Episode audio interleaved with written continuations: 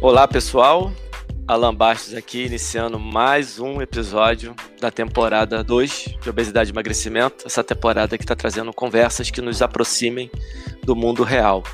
E, no mundo real, um dos grandes problemas que a gente tem e que foi muito tratado nos episódios anteriores é uma questão de como se comunicar, né? de como fazer com que o, essa pessoa, que o obeso aqui especificamente que a gente está falando, e também a pessoa com sobrepeso, ela se, ela sinta, eu, eu, não sei se vontade ou certo, mas ela se sinta impelida nessa, ela se, ela se sinta motivada, é, inspirada a participar de um programa de emagrecimento. Independente que de, a gente não está falando aqui só da atividade física, a gente está falando de, da pessoa realmente entrar na missão tão importante para desinflamação, né, para a saúde metabólica dela. E agora, Rafa, eu começo a ter um pouco de cuidado para falar cada vez mais de saúde, né, porque a gente, eu acho que é mais importante falar dessa questão mais abrangente da saúde. Lá, a Organização Mundial da Saúde fala muito bem sobre isso. Mas aqui, especificamente falando da saúde metabólica, né, da saúde biológica, a, a pessoa precisa desse processo de emagrecimento. Isso vai ser discutido em outros episódios mais voltados para os mecanismos fisiológicos. Esse é, bem, mas, é um assunto bem interessante, né, Alain? Você falando, assim, desculpa te interromper, mas acho que dá uma conversa muito boa se a gente entrar nessa, principalmente quando a gente está falando de, de mais de mídia, né, das pessoas, da gordofobia, essas outras coisas. Bem legal. Então fica como sugestão aí para um. Sim, sim, um já está anotado. De se bobear, já sabe quem vai fazer comigo. Pessoal, tem hora que não vai aguentar mais. Alan e Rafinha, só vocês só, a gente gosta muito de vocês dois. Vocês são legais. Mas, mas não deu. dá mais. Não aguento mais ver vocês. Valeu, vou fazer, vou, vou assistir outra pessoa. Mas, Rafinha, foi, foi ótimo você me interromper, que eu acho que eu, voltando só lá rapidinho, o grande problema é o seguinte, né? Como é que faz para essa galera, gente, do ponto de vista da comunicação, se comunicar de maneira a atingir. Como diz Cauê, como assim? Como diz Cauê, a pergunta é de um milhão de dólares. A pergunta é de um milhão de dólares, né? E como é que eu me comunico com essa, com essa população? E aí, porra, será que eu faço introdução? Preciso fazer a introdução da Rafa Brandão? Falar do meu carinho? Porra, já, não aguenta tá... mais. Fala aí, Rafinha, você quer, quer se apresentar pra galera? E gente, tudo bem? Mais uma vez, não sei nem quantas vezes, mas já estou aqui. E mais uma vez sinto muito honrada por estar participando de. Sempre são os projetos incríveis, né, Alan? E dividindo sempre a, a, a tela e o microfone com você. Obrigado mais uma vez. Rafa Essa. Brandão, aqui, profissional de educação física, e amiga do Alan. é, e, e, a segunda vez na Move, mas assim, a gente já fez uma pancada de coisas juntos, né? Fora as viagens, né, Rafinha? As aulas, as palestras, os treinamentos. É, é, é muita coisa, realmente é muita coisa.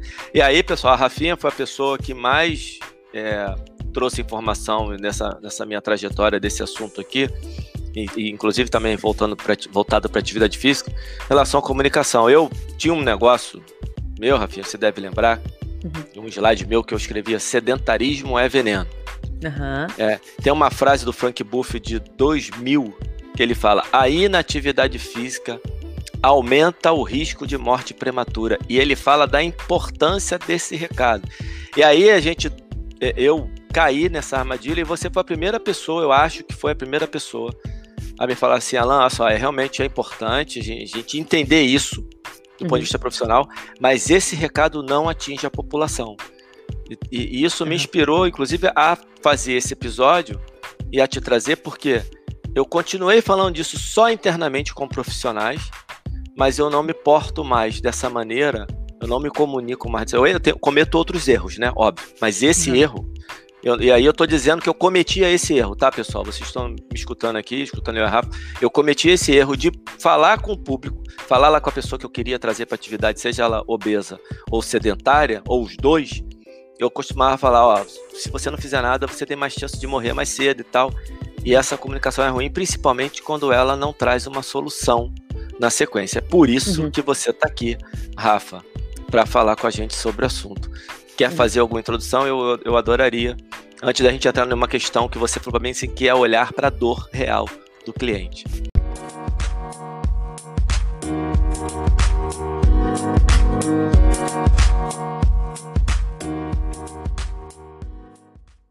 Aham. Uhum. É, eu só queria contextualizar é, eu acho que todo mundo já fez isso, né? Na nossa criação a gente já fez isso, que é o que na ciência a gente chama de apelo ao medo. Então, se você quiser, que está nos ouvindo, quiser ler sobre isso, é apelo ao medo, tá? O nome disso. Que é quando a gente amedronta a pessoa com as palavras. E foi um belo exemplo que você disse, que sedentarismo é veneno, né? Se você não praticar atividade física, o exercício, você aumenta suas chances de morte prematura. Isso é um apelo ao medo. Pensando nisso, Alan, a gente sempre foi doutrinado, foi criado a isso. Quantas vezes as nossas mães falaram que se a gente não fizer uma coisa, vão ter consequências graves, né? Então isso é muito enraizado e naturalmente a gente reproduz isso e reproduz isso para diversos aspectos. A saúde foi um deles. Então, é, o que me levou a querer estudar isso, primeiro que eu acho que comunicação é fundamental. Eu sofri na pele uma dificuldade de me comunicar e passar algumas coisas para as pessoas. Eu sentia isso, e aí a minha comunicação, obviamente, não era efetiva. E eu também, quando entrei na educação física, eu vi que tinha muita gente que não praticava atividade física, por mais que soubesse que fizesse bem. Acho que hoje Cara, eu não conheço ninguém que não saiba o quão bom é praticar atividade física, o quão bom é se alimentar melhor e por aí vai, né? Não sei se você é conhece alguém. É, pô, muita gente. Acho que é difícil conhecer, não você conhecer alguém que não tenha essa consciência. Isso. E aí você tocou num ponto, Rafael, que assim, a, a, assim como o apelo ao medo não funciona, parece também que só de falar do benefício lá na frente não funciona muito, né? Porque senão tá todo mundo fazendo nessa consciência por si só.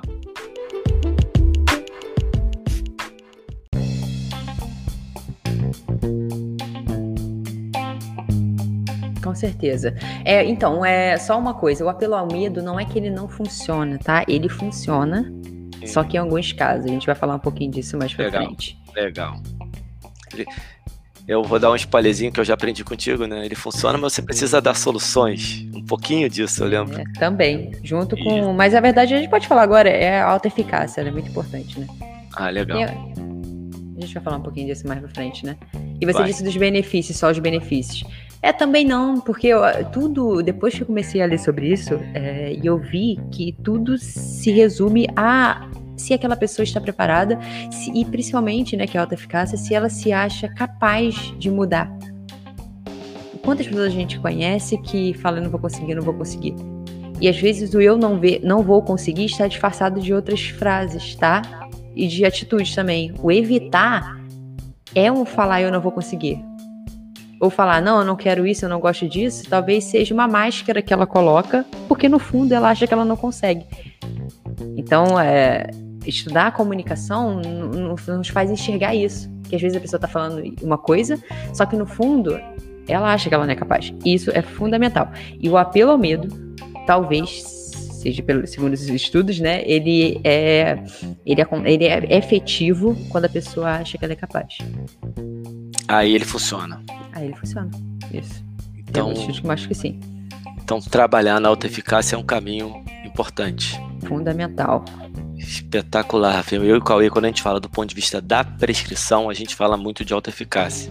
Uhum, eu acho é. que você acabou de trazer um aspecto um pouquinho mais abrangente, porque aí vale para outras coisas. O que você está falando aí? Pra tudo, né?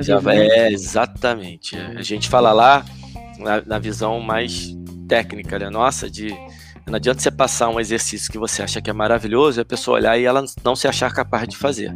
Uhum. Aí assim, o que a gente vem falando da importância do olhar biopsicossocial para você né, entender a prescrição, sim, é importante, mas uhum. só a prescrição, o melhor método, você pode fracassar. Você pode dar sorte pegar uma pessoa que ela está preparada para você encaixar tudo que é o melhor, melhor programação, planejamento, tarará, tarará, mas uhum. você pode que é na maioria dos casos, senão nós não estávamos na situação que a gente está. Com certeza, eu acho que a crença é um assunto muito polêmico, mas para mim é fundamental, né? E se a gente olhar todos os, os braços, é, por exemplo, dor, dor crônica, cara, a crença é fundamental. Caramba, a dor né? crônica é assustador. Pra gente que trabalha no dia a dia e encontra com essas pessoas, né, Rafa? Uhum. Eu encontro com as pessoas que falam para mim, ó, minha dor é isso, é isso, é isso, é isso. Eu falo, não, pode ser. Não, não dá. A crença estabelecida ela realmente, isso é uma luta nossa do ponto de vista comportamental, uhum. de realmente aprender a lidar com isso. Eu acho que quem ouvir esse episódio aqui, eu acho não, eu tenho certeza, vai sair, a gente sempre vai acabar, apesar de ter o foco aqui na obesidade, no emagrecimento, vai acabar ajudando de uma maneira geral os profissionais que estão nos ouvindo a ter uma, uma abordagem um pouco melhor com as pessoas para trazê-las para um mundo mais ativo. Né? Uhum, e aí, você quer começar falando de quê, Rafinha? Escolhe aí, eu quero deixar você totalmente à vontade, porque você já falou de crença, já falou de autoeficácia, eu falei da dor do cliente, essas, essas coisas todas, elas acabam se conversando, uhum. e eu acho que você Acho que você pode começar por essa questão aí de, da identificação da a dor que a gente está falando uhum. aqui não é a dor crônica, tá, pessoal? Uhum. É, acho que é muito importante isso, Alan, de, de você entender qual é a dor do seu cliente. Talvez você tenha ouvido falar de dor no cliente muito no marketing, né? Eles trazem muito isso. isso. Que é você entender onde dói nele mesmo, realmente. Não fisicamente, mas qual, quais são as coisas que, que desestimulam, quais as coisas que estimulam, o que, que ele está precisando e principalmente o que, que ele quer. Acho que o, o que ele quer, que realmente é uma dor dele, talvez seja a primeira coisa que você tem que, que, que olhar, que tem que abordar, né? Porque nós que somos técnicos, nós temos muita, uma, uma ânsia de dar principalmente o que as pessoas precisam e esquecer, negligenciar o que, que elas querem. E principalmente quando você estuda comunicação, você vê que isso é fundamental. E aí, quando você sai da comunicação, tu pega o braço da alta eficácia, caraca, aí que faz muito mais sentido mesmo, sabe? E só que infelizmente é muito confundido com, ah, então ele só vai fazer o que ele quer? Não, não é isso. Mas assim, é talvez a gente perca muitas oportunidades porque a gente acha que nós temos razão, nós somos, por ser técnicos, nós sabemos muito mais e que talvez a gente saiba mesmo. Só que o ser humano é, é um sistema muito complexo e a gente não pode ter a, a essa. Qual é a palavra que eu esqueci? Um pouco de arrogância. Arrogância, perfeito. A gente não pode ter a arrogância de achar que nós sabemos muito mais só porque a gente lê alguns papers e é.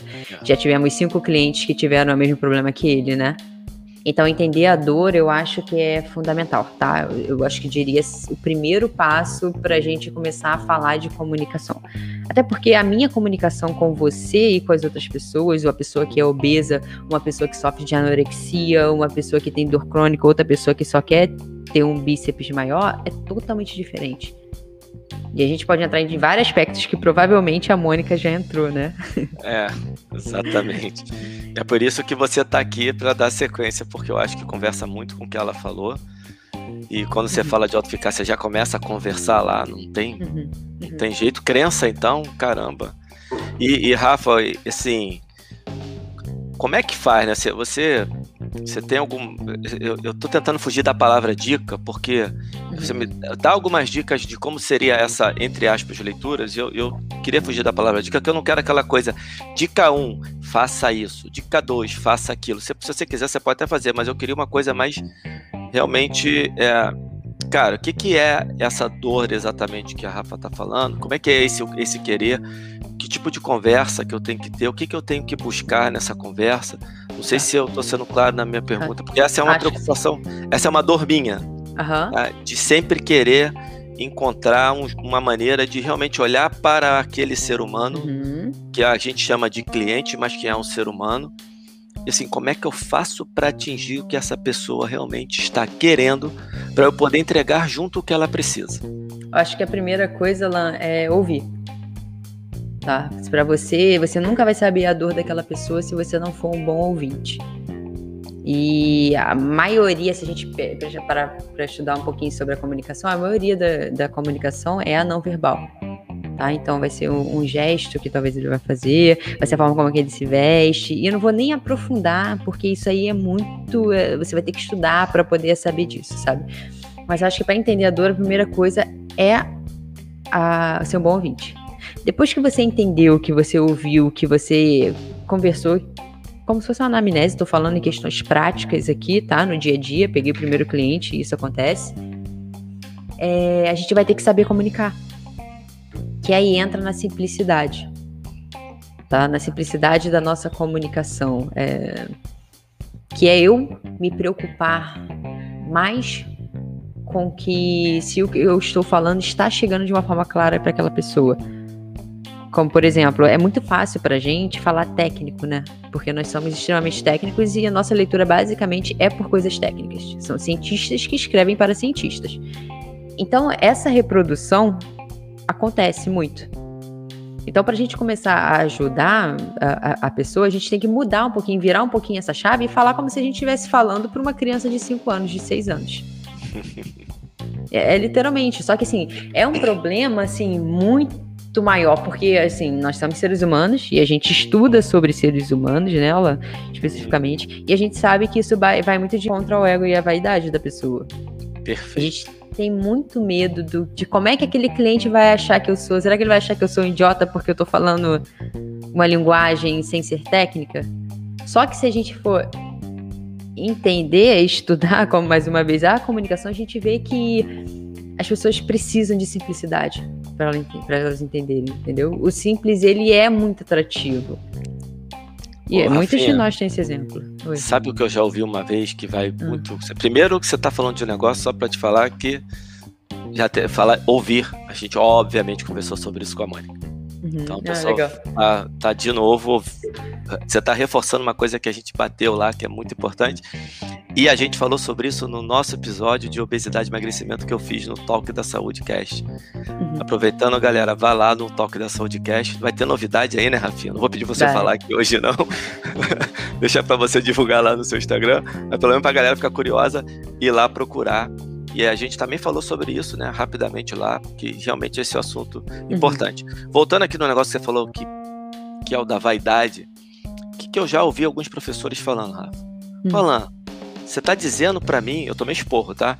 Você está dizendo para mim que eu não posso falar que sobre esse mecanismo tal, tal, tal, tal, tal, estudei pra caramba para saber isso. Como é que eu não vou falar?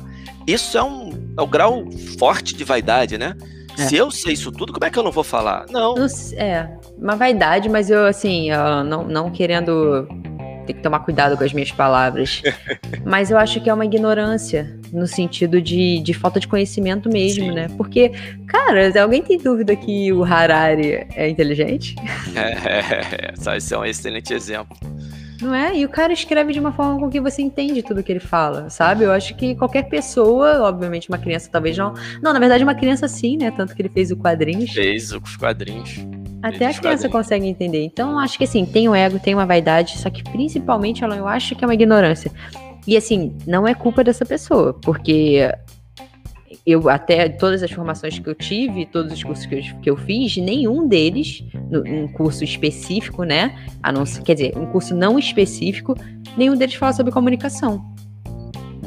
A própria faculdade falha muito nisso, né, Rafa? Muito, muito. E assim, a faculdade é ok, tá? Eu até acho ok, assim, relevante. É, mais Dá ou pra, menos. Né? É, mas é, assim, Não acho ok não, Rafinha. Essa eu vou ficar aqui eu acho que tem que melhorar muito, mas não é essa a conversa. É, tem que melhorar, só que assim, depende de muitas pessoas. Tá? Eu conheci pessoas que tentaram colocar matérias muito legais na faculdade e, e foram barradas, porque alegando que ninguém vai querer comprar aquela disciplina é ali, sabe? Questão comercial. Então, então, assim, um curso já é mais fácil. Ah, sim, do ponto de vista de viabilidade, eu concordo isso, com você. Isso aí. Então, de importância que eu tô querendo dizer, assim, que já tinha que estar lá desde cedo, né, na educação. Ah, isso aí. A gente perde muita coisas. coisa, aí, aí realmente é, são aquelas conversas que a gente tem direto sobre educação. Uhum. É, que, que se a gente tomar cuidado, a gente foge aqui. É, e a gente não vai tratar aqui de educação, embora tenha, tenha tudo a ver. Ah, mas tem é, muito a ver, né? É, tem tudo a ver, né? Porque, tanto que a gente caiu nela. Né? Porque, uhum. Que aí você tá falando, a ignorância é, passa pelo processo de falta da educação em relação àquele assunto, que leva o cara a deixar a vaidade dominar, e aí ele não entende que se ele simplificar, e você deu o exemplo que a gente conversa muito no, no paralelo, que é o do Harari. O Harari, aquela entrevista dele lá no Roda Viva, que uhum. está disponível no YouTube, ele fala maravilhosamente sobre isso, que a preocupação que ele tem de ser simples para atingir todo mundo com uma informação que é relevante, tanto que ele fez o quadrinho do Sapiens para que as crianças também possam ter acesso a essa informação. Então, ele é um exemplo sensacional. Foi legal você trazer esse exemplo. Uhum. Mas segue lá, Rafinha, desculpa, te interrompi, te interrompi. Espero não ter cortado seu raciocínio. Não, não, não cortou não. Acho que eu até terminei de falar. Mas a única coisa que eu ia puxar, que faltou um, um pedacinho, que é o quanto à educação, que por acaso você falou. Quando a gente estava falando lá do começo da alta eficácia, é, a gente tem que, tem que acrescentar a educação, ela faz parte disso, né? Mas não só a educação porque e eu já caí nessa tal, já achei que o, a solução de tudo no mundo era educar as pessoas. Educar, educa, educa, educa, educa, educa, que vai dar certo, educa que vai dar certo. Só que quando a gente vai ver mais a fundo, não é isso. Não é só isso, né? E aí entra, eu acho que no terceiro aspecto de dois que eu já falei, que é a dor do cliente ser simples, que é a gente dar a solução. Porque nós seres humanos, seres humanos, nós temos muita dificuldade com lidar com planejamentos futuros. Tá? O tempo inteiro a gente é muito extremista, o tempo inteiro a gente está vivendo um presente de uma forma muito intensa, salvo alguns, algumas pessoas, né? Mas então a gente tem uma dificuldade. É, um bom exemplo é só a gente ver que as pessoas, por quantas pessoas que a gente conhece de meia idade ou bem mais novas que treinam por saúde. Pouquíssimas. Geralmente as pessoas vão pensar em treinar por saúde, vão pensar em melhorar a sua alimentação, né? Vão pensar que aquela obesidade ali está causando desconforto quando ela vai chegando numa idade mais avançada, que é quando ela vai perdendo funções, tanto cognitivas quanto motoras.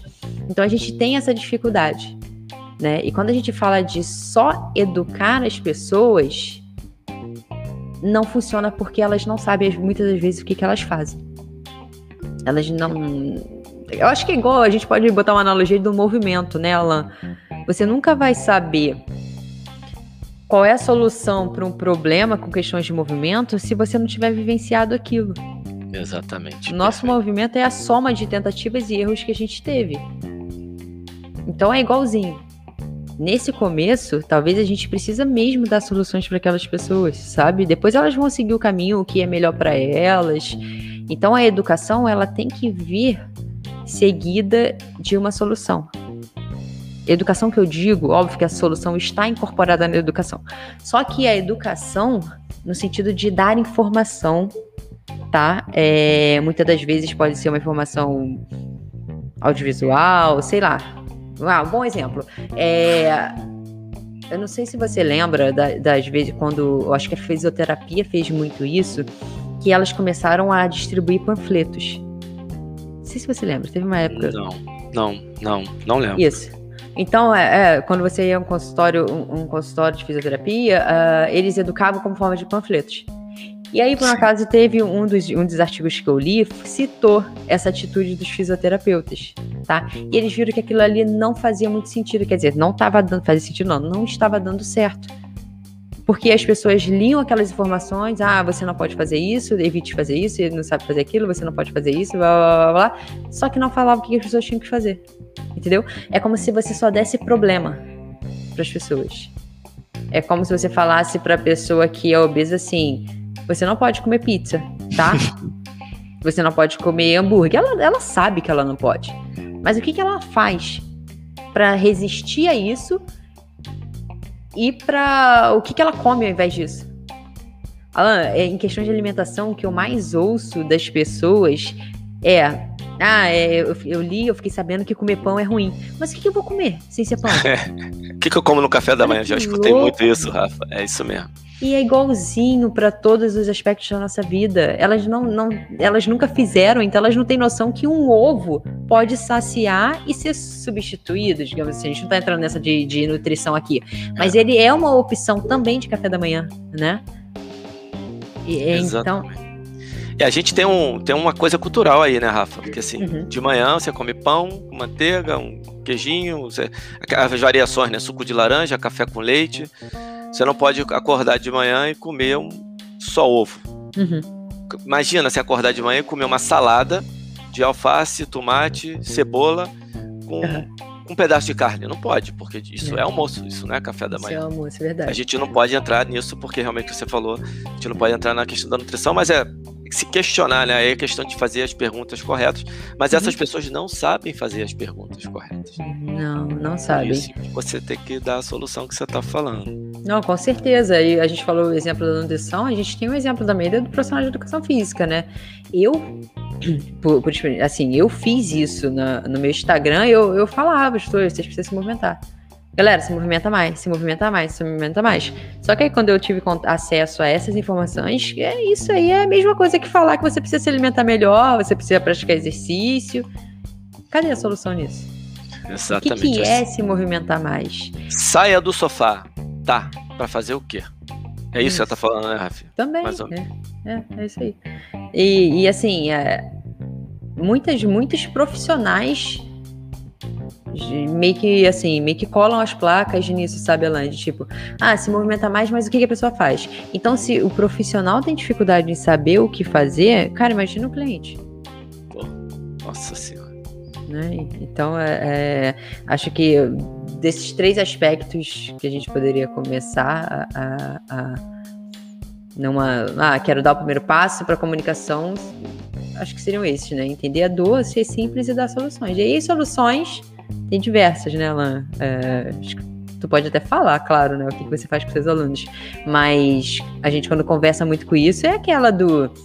Ah, falar em questão de movimento. É a conta dos passos, o alarme, né? Você tá no chão, mexer no ambiente. Isso. Aquilo tudo que a gente já está cansado de falar. E nesse processo de educação, eu sempre entro nessa coisa do ambiente contigo, né, Rafinha? Sempre. Porque, e aí eu vou te dizer hoje qual é a minha visão. É que eu tenho dúvidas, dúvidas, aí você, você já meio que matou, que eu, essa pergunta eu ia te fazer. Tá? Ela, ela já era uma pergunta minha não combinada, uhum. que era, tá bom, Rafinha, você que está estudando isso só é educação, aí é viés, tá, pessoal? porque eu tenho um viés, que eu tinha um viés tanto, tão para a educação, que eu tinha essa visão que a Rafinha falou aí também, de que a educação é resolver tudo. E eu, e eu via a, a gente falhando, que eu fui ler outras coisas e procurar outras coisas e não achei. E um dia caiu sem querer no meu colo o artigo do Spickman, que ele, ele dá uma porrada forte da necessidade da mudança do ambiente. Uhum. Só que eu enxerguei aquilo como algo para ser acrescentado ao processo de educação. Eu sempre que eu encontro com a Rafa, sempre que eu encontro com a Edma, eu tenho essa conversa e eu não tenho vergonha nenhuma de ser redundante. Então estou falando aqui de novo, é que eu acho que tem que aí é, aí é uma visão minha que pode ser colocada aqui em formato de dúvida, Rafa. Que é, eu acho, a visão do Alan, uhum. que a mudança do ambiente é imprescindível no processo de educação se a gente quiser realmente fazer uma mudança de comportamento nas pessoas. Aí é uma visão do Alan, aí, mas ao mesmo tempo uma dúvida. Né? E eu não estou falando de hum. quantificar até, até onde você muda, até, eu acho que a gente tem que cercar de todos os lados possíveis, mas eu vejo hoje, Rafa, como imprescindível essa uhum. parte que você falou. Com certeza. E, e na questão das soluções, eu, eu gosto sempre de dar um exemplo, porque assim, sai do sofá, faz não sei o que, não sei o que. E tem coisas que são tão idiotas e de simples que outro dia eu estava conversando com o André Leta e eu falei com ele, assim, não sei qual, por que surgiu isso. Eu falei, galera, já pararam para pensar que a gente fala sempre para pessoas é, usar a escada, subir escada, subir escada, e não fala que a pessoa pode descer também? É ruim subir, mas você pode descer, até porque é realmente um processo de simplificação. Cara, quem é que não aguenta descer a escada? Tem gente que não aguenta subir.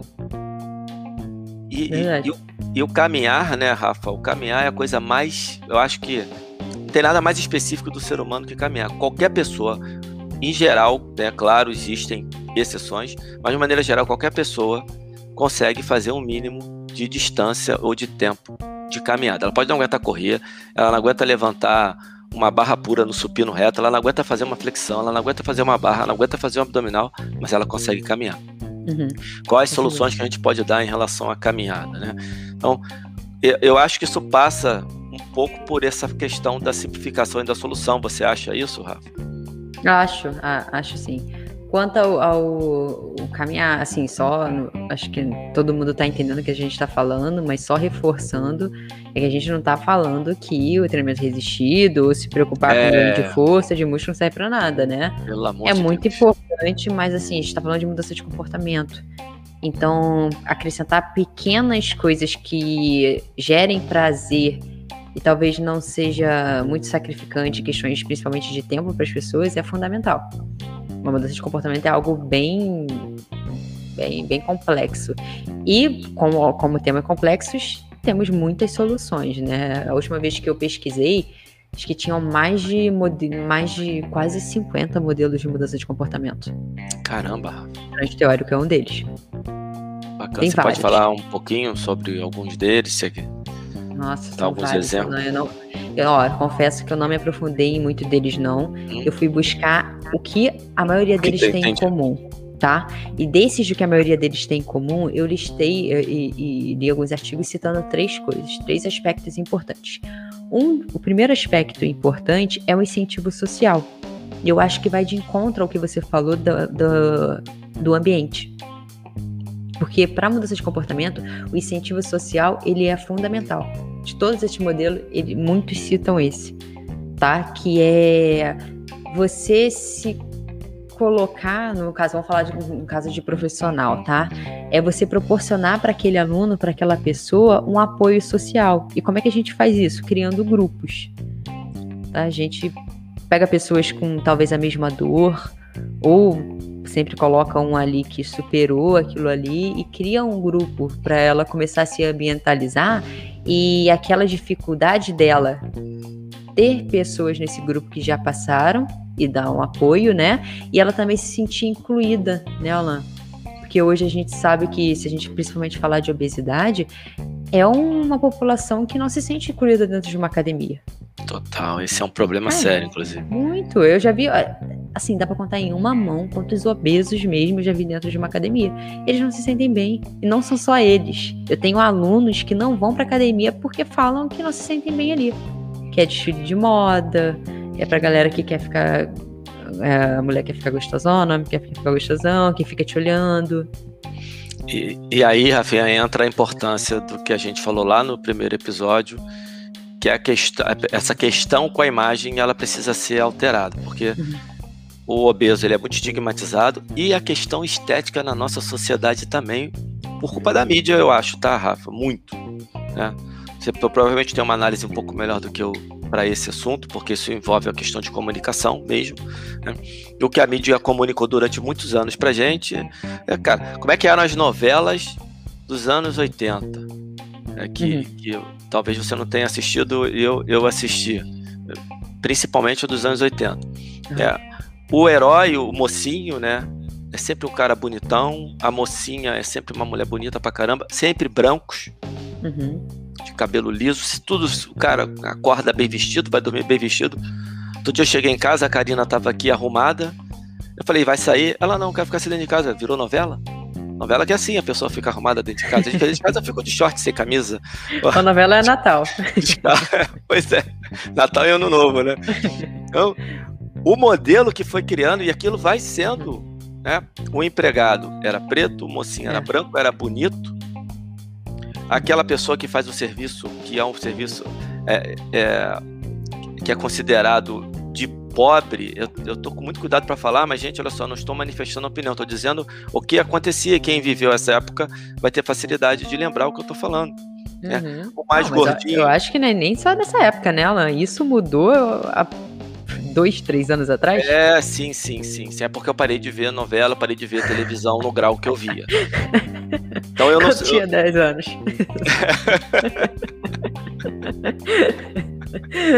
tô zoando, tô zoando. Já chamei puxando, de velho duas vezes hoje, cara. Tô Foi puxando mal. já, mas você, você pelo menos é delicada, que os meus amigos, o, meus amigos da faculdade, né? Já é velho, já assumiu o nome e virou velho. Então, então tá bom, você pelo menos já. os amigos mais novos, eles são mais educados. Ou mais debochados, não sei. É porque tem menos tempo de intimidade, eu acho. Ah, tá, sei, sei, tem. Eu, eu vou, vou, eu vou mandar aqui umas mensagens que você manda para mim no particular e perguntar para as pessoas: vocês acham que a Rafa se sente com intimidade comigo ou não? Muito Mas, bom. Rafa, eu acho que essa parte da comunicação, a mídia acho que influencia muito negativamente. E a academia ainda é vista como lugar do saradão, né? É, bastante. Bastante. Com certeza a cultura é algo é algo que a gente tem que mudar. Tem que mudar assim, né? A gente tem que adaptar. Yeah. Porque cultura, não sei se é, se é possível ter essa mudança, né? São muitos anos. Mas a gente tem que começar a, a não ter vergonha de falar de certas coisas, tá? Porque tem pessoas preconceituosas. Você, a gente, às vezes a gente tem muita vergonha de emitir opinião. né? Então, uh, por isso que eu falei, uh, eu acho que é um tema bastante legal você trazer a obesidade num contexto social, tá? O, o, que está acontecendo agora? Porque a gente está falando muito de saúde também. Então, por, a, por todos os extremos, sempre quando tem um extremo, a gente meio que se trava para emitir uma opinião por conta desses extremos. Então, eu, eu acho legal a gente começar a falar sobre isso. É, quanto à academia, cara, eu acho que tá mudando, realmente, tá? E eu acho que essa mudança tem que ser ainda mais consciente por conta desses aspectos sociais. A gente agora jogando a sardinha pro nosso lado da mudança de comportamento, né? É importante saber onde aquela pessoa tá. Assim como é importante Uh, eu sempre vou dar alguns exemplos de, de nutrição também, Alan, porque é, é, um braço que trabalha muito perto como, da gente, Rafa, né? Não dá para separar. Não dá. É, se, não é, você conseguir, é, se você conseguir meter, né? separar, né? não. Se você conseguir reparar, eu te dou um troféu, porque falar de emagrecimento, falar dessa questão e tirar a alimentação, eu acho que qualquer nutricionista que nos ouça vai entender que a gente não está se metendo uhum. na área deles. Ah, legal. Que bom. É, mas assim, essa nutrição, Cara, quando você tá de dieta, você evita certos, certos encontros. Sabe? Você não vai numa pizzaria, talvez. Você não vai no rodízio, né? Você não vai em, em lugares que você não se sinta capaz de dizer não. Então você prefere evitar. Né? E aí, quando você evita coisas que você acha que não consiga, é o que a gente está falando da, da comunicação, da alta eficácia. E aí, vamos jogar de novo para comunicação. Eu falar para a pessoa, se você não praticar exercício, você pode morrer. Eu incentivar o medo, a repreensão, é muito difícil ela mudar de, de, de comportamento no sentido de tipo, então tá, então eu vou começar a fazer, tá bom? E aquilo ali ser sustentado. Porque às vezes ela pode sim começar a fazer. Tá? A gente tem o exemplo lá do cigarro, um estudo que teve em 2002 que eles pegaram 90 e poucos estudos, tá? E quando foi incorporado na Europa, aquelas imagens do cigarro no pulmão, tudo ferrado, aquelas, aquelas imagens horríveis. Que vinha né, no, no, pacote do cigarro. Né? Isso, né? no pacote do cigarro. Tá. E eles viram que realmente aquilo ali é um apelo ao medo, tá? Fumar prejudica a saúde e a imagem horrorosa. Causa, causa câncer, essas coisas. E realmente aquilo ali fazia efeito. Eles viram que realmente a taxa de pessoas que pararam de fumar diminuiu. Só que eles viram por curto prazo. Porque quando eles olharam a longo prazo, as pessoas voltaram. Olha só. E um dos erros é esse. Então as pessoas ainda acham que, ah, funciona assim, é pelo medo. Cara, a longo prazo, talvez não. Não. Porque depende também da alta eficácia. Essa é uma informação muito importante que você está trazendo pra gente. É. Dentro vários, vários erros, tá, o Alan? Teve, eu acho que esse. Eu tenho, eu tenho anotado 49, 94. 94 estu, estudos que foi esse. Uhum. Esse estudo do cigarro, né? E aí, quando você via o, o, a metodologia também que foi usada, era muito ruim. Tipo, Sim. de. Nenhum deles era um estudo que tinha um grupo controle. Então, eles só verificavam grupos que era a pelo medo contra pelo medo, sabe? Só que de forma uhum. diferente. Um era um grupo controle. Então eles achavam que, tipo, funciona. funciona. Acaba achando resultado, né? Claro. Aí e... eu acabei me perdendo. Onde é que a gente tava mesmo? eu também. vamos, vamos, voltar, pausa. Não, do volta incentivo social. Dois assistem. Tô brincando, eu lembrei. Do incentivo social. A gente entrou na, no, no incentivo social. Então a gente tem que começar a, a nos posicionarmos explicar aquelas pessoas a importância delas estarem dentro de um ambiente que fale a língua que ela quer ouvir para causar uma mudança. Entendeu? Então, exemplos práticos. Cara, grupo de WhatsApp é um exemplo. Small Group é um exemplo. O Clubhouse, que é a nova, a nova rede social aí que tá bombando, é um exemplo.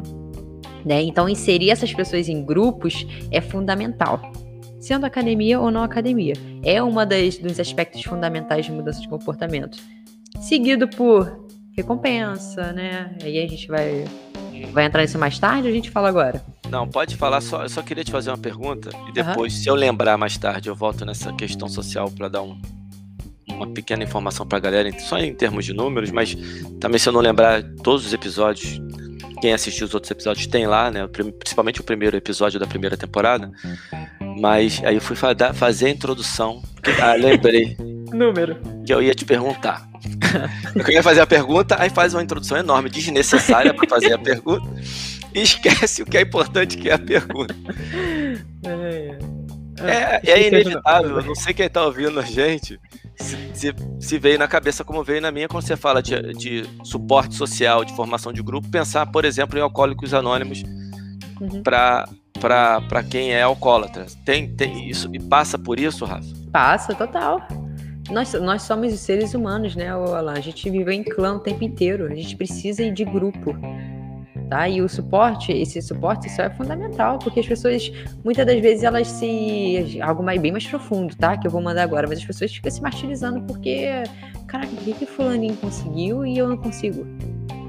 Só que ninguém vê que o, pro Fulaninho conseguir, ele passou por uma estrada longuíssima. Né? Como tudo como fama, como dinheiro, como emagrecer, como melhorar o seu como tudo, né? Então assim, a gente a gente meio que esquece. Então esse apoio social é importante por isso. Para você se sentir acolhido naquele lugar, sem tantos julgamentos, sabe? Isso é fundamental. Ali no Alcoólicos Anônimos, só porque de repente algumas pessoas podem ter uma visão meio preconceituosa, mas tem um, muita coisa ali importante, né, Rafinha? Que funciona, né? Não sei o quanto você já estudou. Eu, eu, eu só ouvi uma vez uma coisa que eu achei muito interessante, alguém usou num outro contexto, que eu não lembro qual foi, que é uma coisa deles lá que é só por hoje. Né? A história do só por hoje. Só por hoje eu vou fazer. Eu usei esse só por hoje outro dia na, na prescrição uma aluna.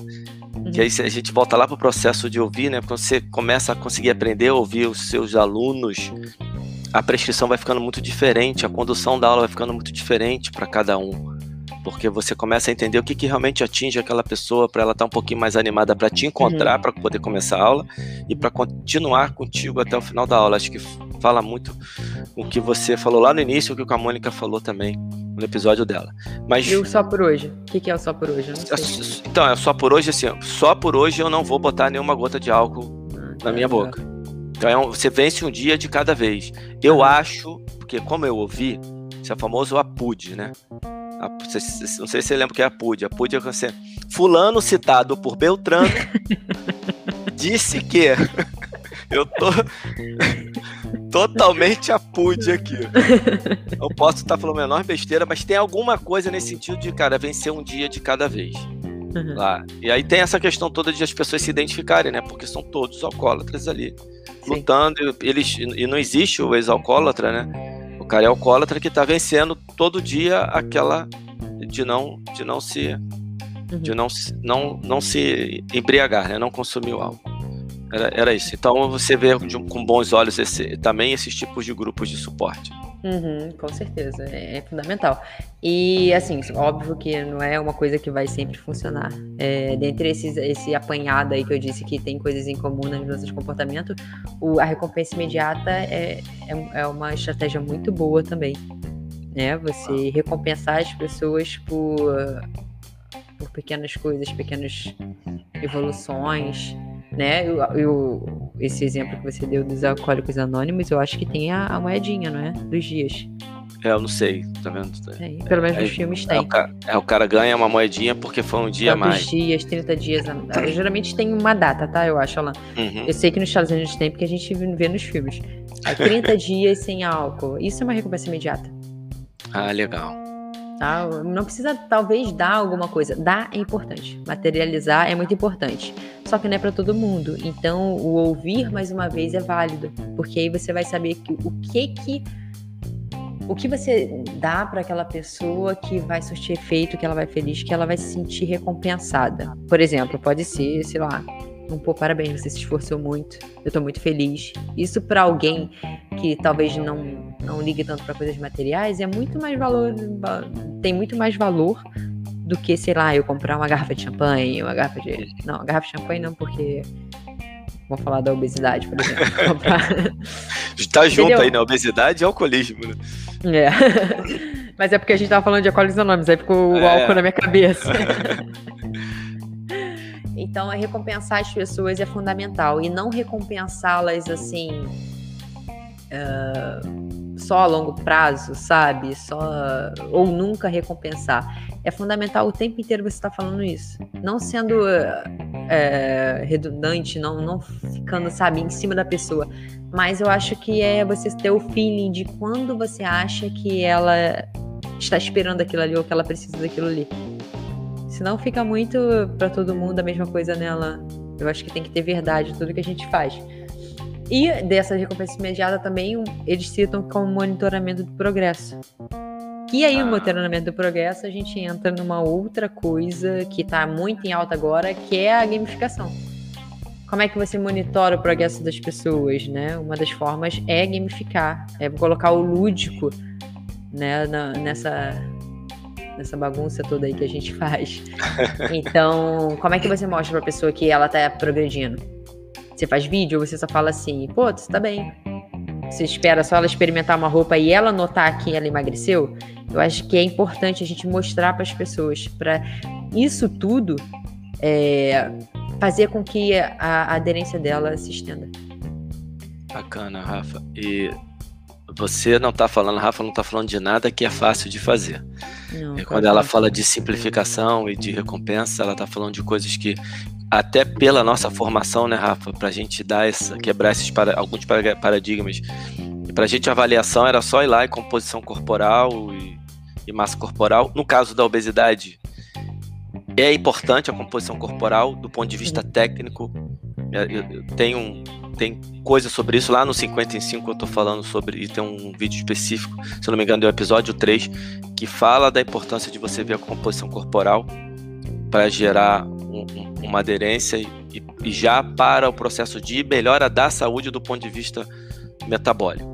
Mas isso é, isso é outro assunto. Mas a nossa visão era muito limitada a isso o que você está falando é a gente dar passos à frente, à, à frente. frente.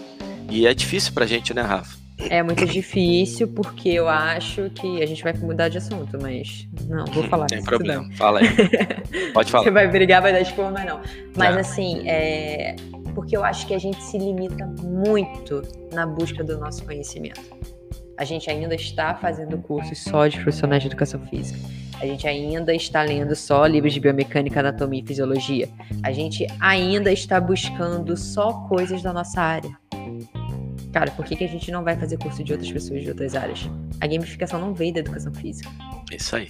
E muitas pessoas estão usando e dando resultados muito bons. Olha quantas pessoas hoje você conhece que tem smartwatch. Uhum. Né? É, é uma gamificação. Total. É um monitoramento de progresso. É um incentivo social, porque você está numa rede. Né? Então, assim, a, as, as respostas pouquíssimas vezes você vai encontrar dentro da sua área. É, e, e, e, aí, Rafa, você tem uma coisa. É, a, quem acompanha a gente vai lá no Instagram, talvez o meu até às vezes se assuste. Caramba, o Alan fala de obesidade e atividade física, de repente ele vem com um assunto que não tem nada a ver com as duas coisas, que é de comportamento. Ele, ele, ele posta um livro que não tem nada a ver com a educação física. A gente faz curso de você faz isso, né? Eu faço isso, nós conhecemos pessoas que fazem isso, que buscam em outras áreas, a gente tem essa preocupação, mas tem uma outra coisa que eu queria acrescentar. Quando a gente monta um curso, a gente monta só técnico. Aí você montou uma mentoria que não é só técnico, que é muito uhum. importante, que é o atalho. E não tá nada combinado aqui de eu fazer jabá para Rafa, não. Eu tô falando porque eu quero, porque apareceu agora, porque fez sentido eu falar.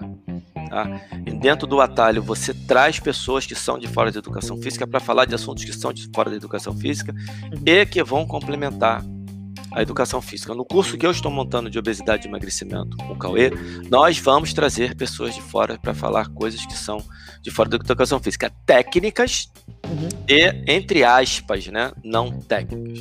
A gente quer ter um psicólogo falando no curso, a gente quer ter um nutricionista falando no, no, curso, mas a gente também quer ter uma pessoa de marketing falando no curso, uma pessoa de comunicação falando no curso, de fora para poder dar uma visão realmente de fora. E só uma coisinha aqui, Rafa, é, aproveitando que a gente falou da questão social e tudo, o educador físico, quando ele ouve emagrecimento, ele ainda, e essa é uma visão minha, tá, Rafa? Uhum. Que eu acho que limita a nossa atuação ele ouve emagrecimento, é aquele emagrecimento estético, é emagrecimento virou assim, vem comigo que você vai diminuir a sua cintura, não sei o quê. E a maioria do emagrecimento que a gente trabalha na academia hoje é de 2 quilos, 3 quilos, o grande é de 10. Uhum. E o obeso precisa perder 25, 30, 40 quilos. Então, quando eu estou falando de emagrecimento, eu tô, eu tô focado numa parte que a educação física, ainda na minha cabeça, Rafa, não entendeu direito o tamanho do problema. Uhum. O emagrecimento ele ainda é colocado do lado de hipertrofia. Hipertrofia e emagrecimento. É a é coisa puramente estética. E o papo que a gente está levando aqui, ele é absoluto, ele é maior do que isso. Ele é social, isso para nossa profissão é muito importante. Aproveitei, Rafinha, para dar esse recado que eu, eu, eu, quero dar esse recado mais vezes, que eu acho que a gente é, banaliza um pouco a história do emagrecimento na nossa profissão. Com certeza. A gente precisa falar de pessoas que não estão sendo atendidas, né? E vocês estão fazendo isso lindamente com esse podcast. É, educando os profissionais, né? E mostrar que tem, tem mercado, né, Alan? Então acho é, que é fundamental ter mesmo outros braços. O marketing é um deles. Para mostrar que tem mercado, tem pessoas precisando. E se você quer ganhar dinheiro, você vai conseguir ganhar dinheiro. Se você quer fazer o bem, você vai fazer muito bem para as pessoas. E para todos os gostos, né? Pô, exatamente. E, e a, a, gente está falando ainda de cumprir um papel social, que a nossa profissão tem um papel social, e ainda ganhar lá a tua que você, você quer, que todo mundo quer ganhar dinheiro e tá tudo bem. É isso mesmo. Com é assim que você sobrevive e consegue continuar fazendo trabalho. Não, eu acho que não, não é só tá tudo bem, eu acho que realmente você deveria se preocupar com isso. Assim é. como diversos assuntos, esse é um assunto que a gente precisa falar mais livremente sobre dinheiro. Uhum. Porque Exatamente. o querer ganhar dinheiro ainda tá sendo muito como a interesseiro. É. Sabe? Cara, não é assim não. Quantas não é pessoas, necessidade. Lá, é necessidade, a gente vive no mundo capitalista. Quantas pessoas religiosas a gente vê que ganham dinheiro? E geralmente Aí, faz... Não, não pode, né? Não pode. Não pode é. ganhar dinheiro. Tem, vai viver de quê? De luz. Exatamente. E aí, quanto mais. E se você ganha dinheiro, você tem mais tempo para se dedicar a essas coisas. Com certeza. E, e você, você vai ajudar dar muito mais pessoas. Você vai retornar, você vai dando retorno. Né? Você, agora, se você não, se, se você não respira, eu não vou dar o exemplo do avião de novo, não, que eu já dei em outro, chega. Quando você não respira, como é que você vai ajudar a pessoa do seu lado a respirar se você não respira? É como é que você vai dar alguma coisa para alguém se você não tem? Eu tô, eu tô, dizendo que você tem que tomar. Aí, Rafinha, aquele livro maravilhoso lá, O Dar e Receber, uhum. do Adam, Adam Grant, que todo mundo deveria ler, né? Não é livro de autoajuda. Nem sei se é livro de autoajuda. Eu não, amo livro de autoajuda, né? Então. Não é. Não tem é. chance de ser, se for. Eu amo. Não, não, eu tô falando porque assim, você vê dar e receber, e, e, e é, né, Rafinha? Ele não é e é. Uhum. é, é depende de como você quer é. levar o autoajuda. Do, do, na visão legal de autoajuda, porque também essa visão descritiva, é, é pra, na minha cabeça, ela é idiota, porque tem muito livro bom que está lá na, na, estante de autoajuda, misturado com muito livro ruim. Mas tem muito livro bom de fisiologia misturado com muito livro ruim de fisiologia, de filosofia, de qualquer área, né? Uhum. Então, a autoajuda, ela precisa também ser parada de ser estigmatizada como um negócio ruim. Com certeza, Agora, como se ninguém precisasse de ajuda, né? É, exatamente. Exatamente. O, o psicólogo te ajuda a se ajudar, né? Aham. Uhum. Com certeza. Bom psicólogo. Todo mundo precisa de alguém, né? A gente só precisa uh, começar a, a olhar as coisas com, com olhos e ouvidos um pouco mais abertos e sem muito preconceito. Né? E a obesidade é o exemplo de preconceito que te tira, que te leva a, a, um, a uma casinha da ignorância. Exatamente. Né? Então a gente tem que mudar muita coisa, né? Mas, mas está mudando. Falando, falando em autoajuda, eu falei assim, psicólogo, você vai fazer uma, você vai fazer terapia, ele te ajuda a se conhecer para você conseguir realmente se ajudar. Ele é um, ele é um veículo. A Rafinha é um exemplo de autoajuda. A pessoa vai fazer aula com a Rafinha de personal. A maneira como a Rafa trabalha faz a pessoa se conhecer melhor o próprio corpo do ponto de vista do movimento, ter mais soluções e ela é capaz agora de ser mais independente. Então ela também está se ajudando. Fiz um, uma analogia aqui que talvez seja pode parecer meio boba, mas é, é uma filosofia de trabalho que é muito importante, Rafa. E aí, para quem está falando de autoeficácia, eu queria que você falasse isso. um pouquinho mais sobre isso, porque você entrega muito isso para as pessoas. Fundamental, Alan. Isso, isso para mim é, é fundamental. As pessoas é, saberem lidar com o, o, corpo dela, ela conhecer o corpo dela. Porque a, a, o, o modo como a gente trabalha é muito criado em problema e solução. Né? Então, eu não falo para o aluno o que, que ele tem que fazer. Eu dou um problema e o corpo dele vai achar a solução. E para você é, criar essa solução, você tem que experimentar. Você tem que se conhecer. Você tem que olhar, por exemplo, um peso e saber que se você é capaz de pegar com a mão esquerda, se você é forte bastante. Sabe? Se você é equilibrado bastante. Então é o tempo inteiro trabalhando nessa alta eficácia. Porque se a gente olhar no dia a dia, cara, é isso o tempo inteiro. Tudo. A alta eficácia está presente em tudo. E se a gente, quando, quando assim, entra na educação física, você sabe o, o, o poder do exercício para a pessoa. Principalmente aspectos mentais. Então, se eu treino ela da forma com que ela leva na vida, cara, ela vai ter ganho uma coisa e outra. É, eu acredito muito nisso. E eu tenho relatos dos meus alunos quanto a isso, sabe? Porque o tempo inteiro eu tô tentando treinar eles para que eles não precisam de mim. Isso aí, perfeito. Então, eu acho que é, é, é, como se fosse uma filosofia de vida, sabe? É, eu levo mais como isso, porque isso me causa mais prazer.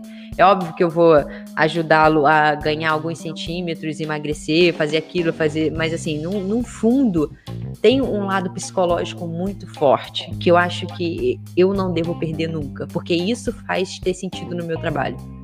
Você empoderar a pessoa, você dar autonomia para a pessoa.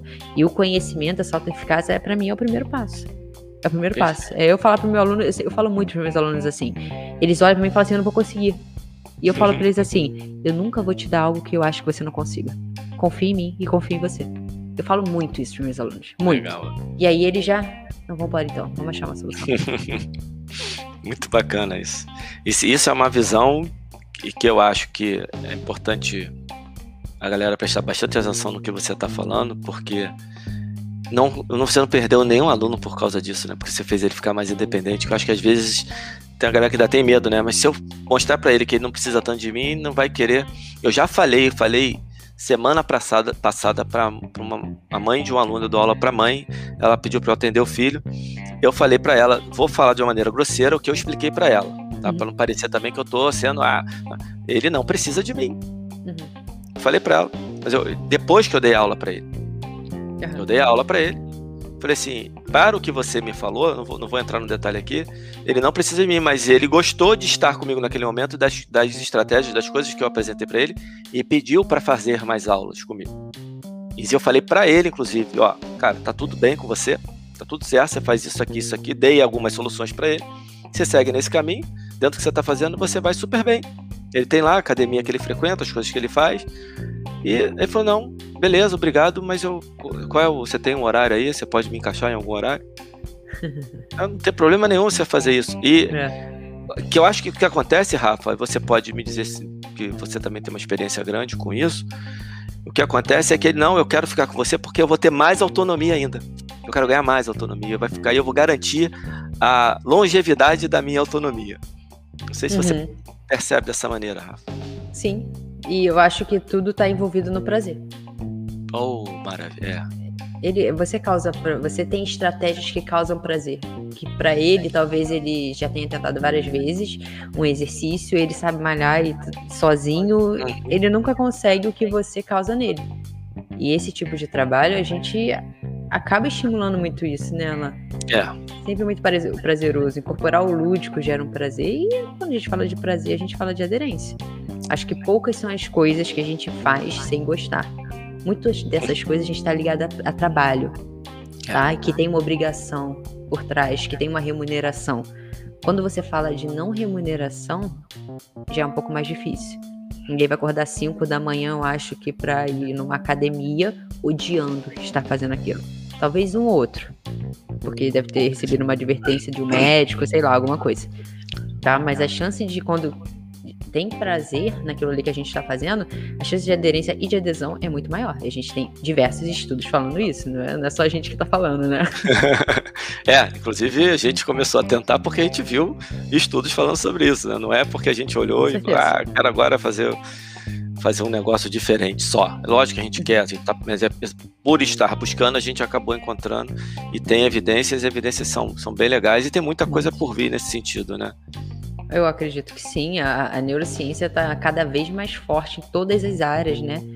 Então, essas, essas estratégias lúdicas, você vê que tem uma, uma, uns componentes muito fortes, que é, é neuroplasticidade, né, a variabilidade, coisas fundamentais para o nosso dia a dia. é, capacidade cognitiva, capacidade de execução. Então é muita coisa boa com e gera prazer. Então, gera prazer, gera autonomia. Autonomia, autonomia, em todos os sentidos, né? Autonomia, inclusive funcional, né, Rafa? Uhum. Que, é, que é o nossa, nosso é. viés, né? A gente serve para isso também. É, exatamente. E que atinge tudo, né, Rafa? A gente vai ficar aqui rodando, rodando, rodando, vai vir no cérebro, vai vir no corpo, no final uma coisa só. Eu acho que foi a Leca Zapelin que eu ouvi uma primeira vez falando isso. Gente, a gente precisa parar de separar, porque mesmo quando a gente está querendo juntar, a gente ainda está juntando separado. Uhum. Ela falou isso de uma maneira bem mais legal que eu estou falando aqui agora. Porque assim, não, a gente já entendeu que é, que é mente e, e corpo, que, que, é, que tá tudo junto, mas entendeu junto separando ainda. Ela falou mais ou menos isso. E é junto mesmo, galera, não tem cabeça e mente, é isso aqui, é um ser. Ela falou algo nesse sentido, eu achei super bacana quando ela falou isso. E eu tenho procurado é, ter uma visão mais assim, né? A gente tem muita sorte de ter tantas pessoas que falam coisas que vão ensinando pra gente. Basta você ouvir, né, Rafa? Com certeza, e, saber, e saber procurar também, né? Saber procurar e quando encontrar, ouvir, né? É verdade, é verdade, com certeza. A Leca, a Leca é incrível, ela fala muito a bem Leca. disso. A Leca é sensacional, né? Qualquer dia ela vai estar tá aqui também. Vou ter que encaixá-la aqui também. ô, ô, Rafa, é... nessa questão da gamificação, você falou de. de... Aí, agora que eu vi, já tem uma hora que a gente está conversando. E hoje eu acabei conversando mesmo contigo, né? Eu vou sair daqui do episódio e falar assim: caramba, cara, não perguntei isso, não perguntei isso, não perguntei isso aí, não perguntei se daqui a mais o tempo tô eu perturbando Rafa, faz mais um episódio comigo, por favor. eu vou anotar tudo que eu não te perguntei. Vamos fazer um episódio de 24 horas? É. 24, tem 24 episódios de uma hora que foram gravados em 24 horas. Muito bom. Mas, Rafa, só pra gente, que agora que eu vi aqui o tempo, pra gente terminar então, é um pouquinho mais de. Você falou da importância de buscar fora. E como buscando fora você encontrou a coisa da gamificação. Aí sim, você pode dar alguma dica pra galera não sei se de leitura ou se de busca ou de, de do que fazer para começar a ter esse olhar mais para gamificação que é tão importante para aderência e como ela se e aí um recado final de, de, de comunicação mesmo o que, que você tem que tomar cuidado quando você quer trazer uma pessoa que precisa por causa da saúde metabólica dela que não é só isso né? É, é, é, até o emagrecer também vai além da saúde metabólica sem tomar. Aí entrar nisso agora ferrou, vai virar realmente um episódio de duas horas. e como você é, se comunica de fato com essa pessoa, aquela, aquela dica final de, cara, procure despertar isso nessa pessoa. Algo mais ou menos assim. Não sei se eu consegui ser claro. São duas perguntas, é isso? São duas, são duas, só abusei. Tá. É, a primeira da gamificação é, é ler sobre gamificação. Geralmente a gente tem muita coisa em inglês, tá? E o termo é gamification. Uh, você vai achar tá muito ligado a coisas eletrônicas, mas não é só isso. Tá? É, tem uma autora, não vou lembrar o nome dela agora, mas o nome do livro é Gamificação. Tem alguns saindo agora lá, mas se você quer tirar sobre gamificação, procure o nome Gamificação na Amazon. Tem vai muita coisa boa. Hora. Tem.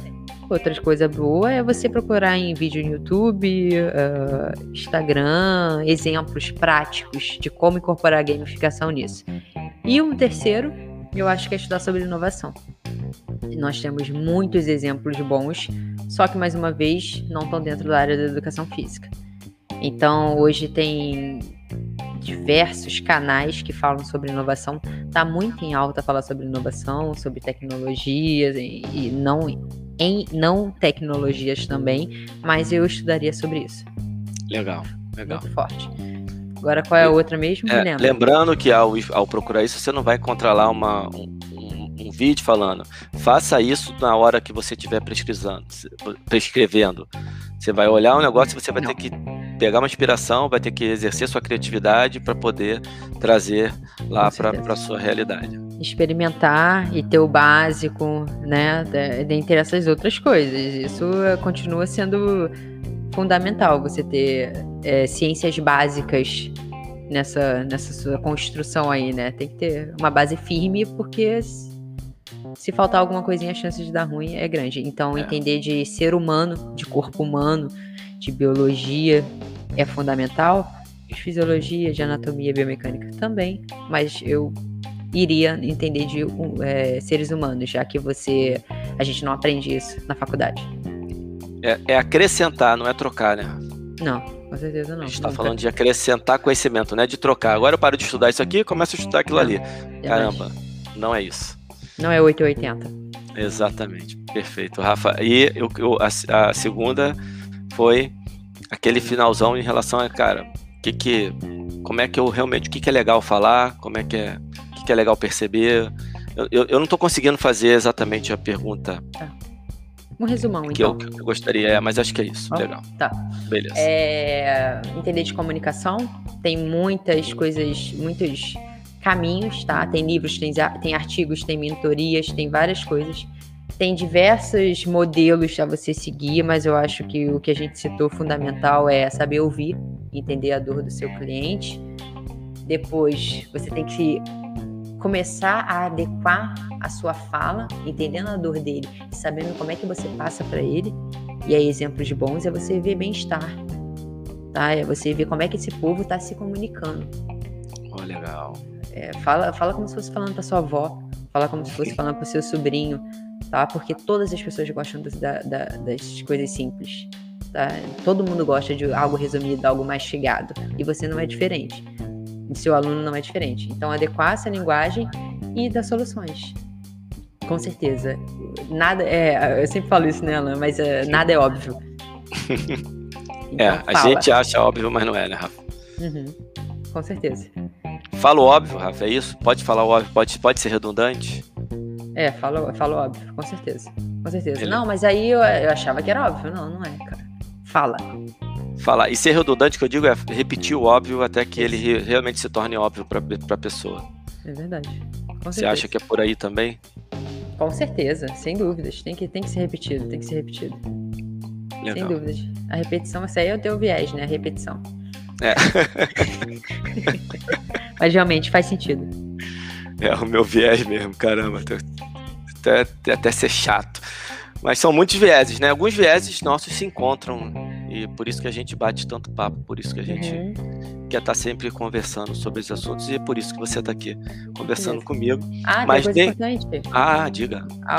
o apelo ao medo, né? É tomar cuidado com o que você fala, é, cuidado com com o que você está falando para o seu aluno que ele precisa procurar um profissional capacitado para fazer educação física, que se ele não para fazer educação física, para fazer exercício físico, que se ele não se movimentar ele pode morrer, a chance dele de morrer, que é uma verdade, mas assim cuidado porque a gente viu que apelo ao medo ele tem que estar acompanhado de uma alta eficácia, porque senão é um tiro no pé e trabalhar esses dois, trabalha a eficácia deles que tudo vai fluir, tá? Coloque ele no grupo social, dê recompensa, monitore o progresso dele e, principalmente, fale o simples. Se você quer atingir grandes massas de uma rede social que é um pouco mais difícil de você dar esses passo a passo nela. Rafinha, Rafinha. Oi.